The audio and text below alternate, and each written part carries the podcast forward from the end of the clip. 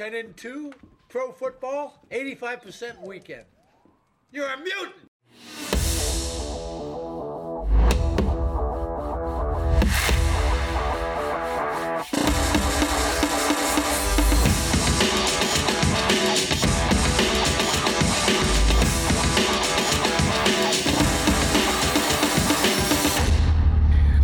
Bienvenidos a un episodio de Apuesta a la Casa por el canal de YouTube de Narrativa X.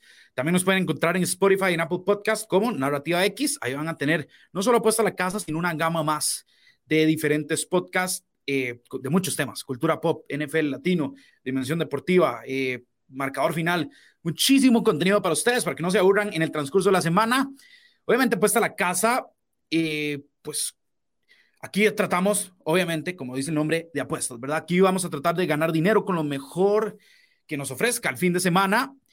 No tanto en cantidad de apuestas, sino que sean apuestas que, que sepamos que, que, que, puedan canjear, ¿verdad? Que podamos ganarnos un dinerito, eh, obviamente siempre con responsabilidad. Todas las apuestas, eh, que todas las pues, probabilidades de apuestas que les demos aquí, evidentemente vienen de la casa de apuestas Betcris. Vayan al link de abajo y se, sucede, pues, eh, hacen el depósito, hacen su cuenta en Betcris y empiezan a ganar dinero con ellos. Las mejores, las mejores probabilidades están ahí. Entonces, vamos a empezar con este, con este, con este fin de semana. ¿Qué nos trae?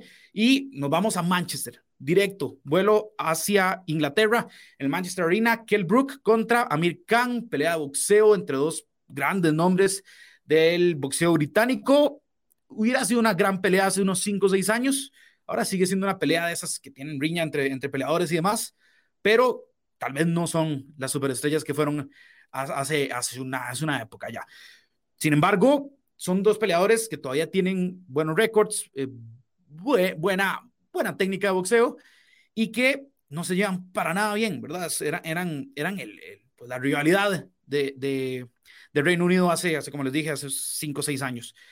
Eh, ambos han decaído un poco. Las líneas de apuestas de Betcris tienen a Kell Brook un poquito favorecido, menos 160, es decir, por cada 160 dólares ustedes ganan 100 y ahí pueden hacer las conversiones hacia abajo, hacia arriba, depende del monto que quieran apostar.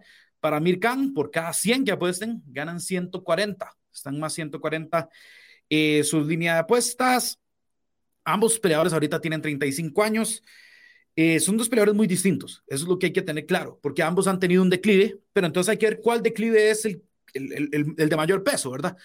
Kell Brook era un, eh, este, era un peleador de mucho poder, tiene una marca de 36-3, sus únicas derrotas, Errol Spence, Terence Crawford y, y de Golovkin. O sea, ha perdido solo contra la crema. Eh, claro, las tres veces eh, por knockout. Eso es un tema a considerar, pero ya vamos a hablar de eso con Amir Khan también. El, el tema con, con Brook es precisamente eso.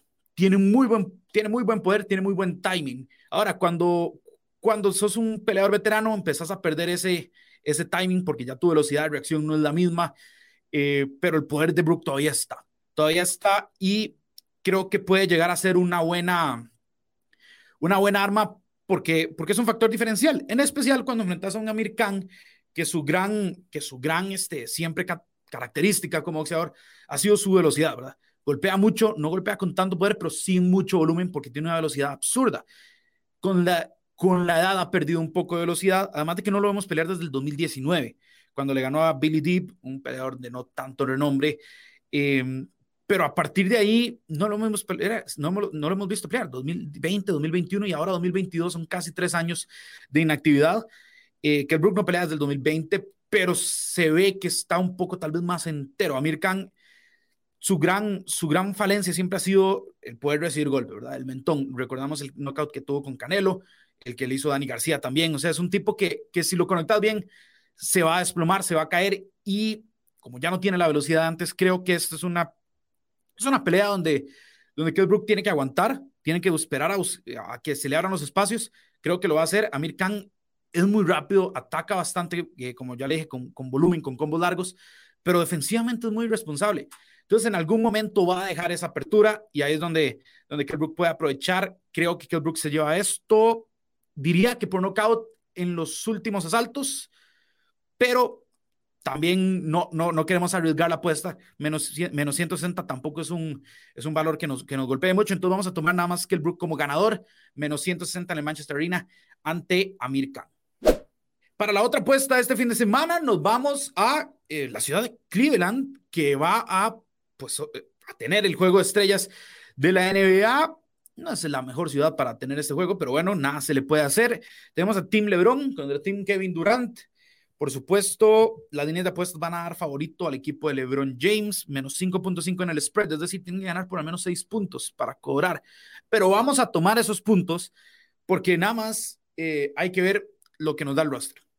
El, este es el equipo de LeBron James, el quinteto titular. Vamos a ser Giannis Antetokounmpo, LeBron James, Nikola Jokic en el frontcourt. Es, es una locura.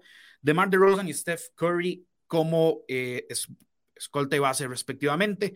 Estamos hablando probablemente el equipo perfecto de esta temporada. Si tenés que elegir a uno de cada posición, casi que el equipo perfecto.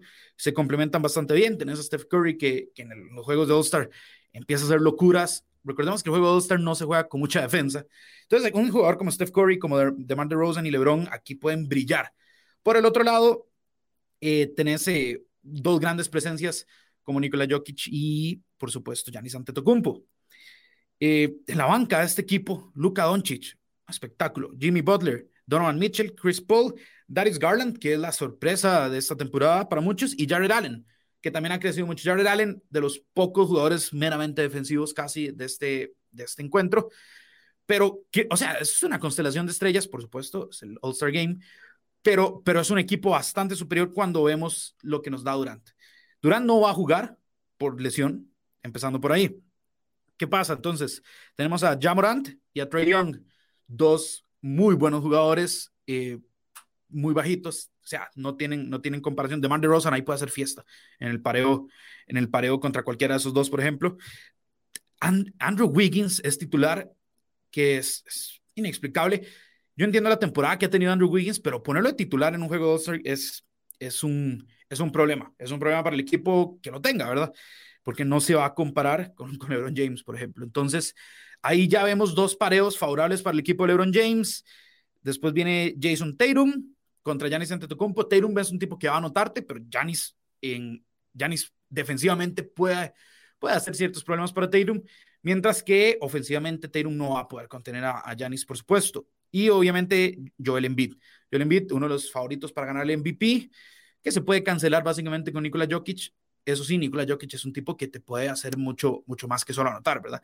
Entonces, creo que en el pareo de quintetos titulares tenemos una clara ventaja para Team LeBron y como ya les dije, la banca, tienen a Luka Doncic, a Jimmy, a Jimmy Butler, a Donovan Mitchell, que acaba de volver, pues está volviendo de una, de una muy buena manera. Chris Paul. Mientras que si vemos la banca del equipo Durant, hay mucha gente que no tiene mucha experiencia en ese tipo de juegos. Devin Booker, un gran anotador, por supuesto. La Melo Ball va a hacer su debut en este, en este, en este juego de estrellas. Rudy Gobert, meramente defensivo. Zach Lavin es un tipo que a veces tiene mano caliente y a veces no. Chris Middleton, ya lo hemos visto, en el juego de estrellas tampoco suele hacer mucho Chris Middleton. Y por supuesto, DeJounte Murray, también debutando en un juego de estrellas, y Carl Anthony Towns. Es decir, si, si ponemos los rosters mano a mano, no hay duda que el, equipo de LeBron es mejor. Y, por ende, menos 5.5 en un, eh, en, un partido donde hay tantos puntos. Es más, la línea total está en 320 puntos. esa es la cantidad de puntos que se espera. Entonces, yo creo que es claro que podemos ver un menos 5.5 en este juego, entendiendo el formato y demás, pero menos 5.5 para el Team LeBron creo que es una apuesta que, hay que tomar. Hay que tomar porque estamos hablando de tres canastas, estamos hablando de un equipo claramente superior y de un equipo que, que si uno si uno está con una mano, mano fría, no, no va a importar porque hay 600 más que te van a hacer puntos eh, a caudales. Entonces, tenemos que tomar los puntos del Team LeBron, tenemos que tomar a Kell Brook en la pelea contra Mirkan y con eso vamos a canjear un poquito en la casa de apuestas Betcris para, para este fin de semana, para gozarlo, para pasarla bien y para pues tener cómo financiar esas cervecitas que tanto nos gustan. Recordarles, síganos como Narrativa X en YouTube, en todas las redes sociales, Narrativa X, Instagram, Facebook, Twitter y por supuesto en el canal de Spotify y Apple Podcast. Narrativa X también nos van a encontrar, van a encontrar una variedad de programas enormes. En narrativax.com ya tienen pics para UFC 272 el, en unas tres semanas. Y también vamos a estar subiendo más contenido de apuesta a la casa para que lo estén viendo, para que vayan nutriéndose y ver cuál es su mejor estrategia para apostar. Recuerden suscribirse, poner la campanita tanto aquí como en Spotify y en Apple Podcast. Y nos vemos la próxima semana.